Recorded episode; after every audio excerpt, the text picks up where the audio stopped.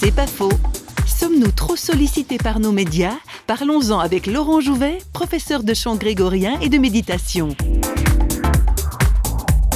Je me rends compte à quel point ces médias qu'on laisse tourner euh, de manière un peu habituelle polluent le fond de l'être. Et ça, les gens n'en sont pas conscients. C'est ça justement qui nous empêche d'avoir un regard clair sur ce qui se passe en nous ou en moi, ce qui se passe en moi, et la rencontre que je peux y faire, qui est une rencontre d'ordre spirituel. C'est là où quelque part je me dis, il faut vraiment être attentif à tout ce qui nous pollue euh, des médias parce que c'est des outils, ce sont des outils extraordinaires. Hein.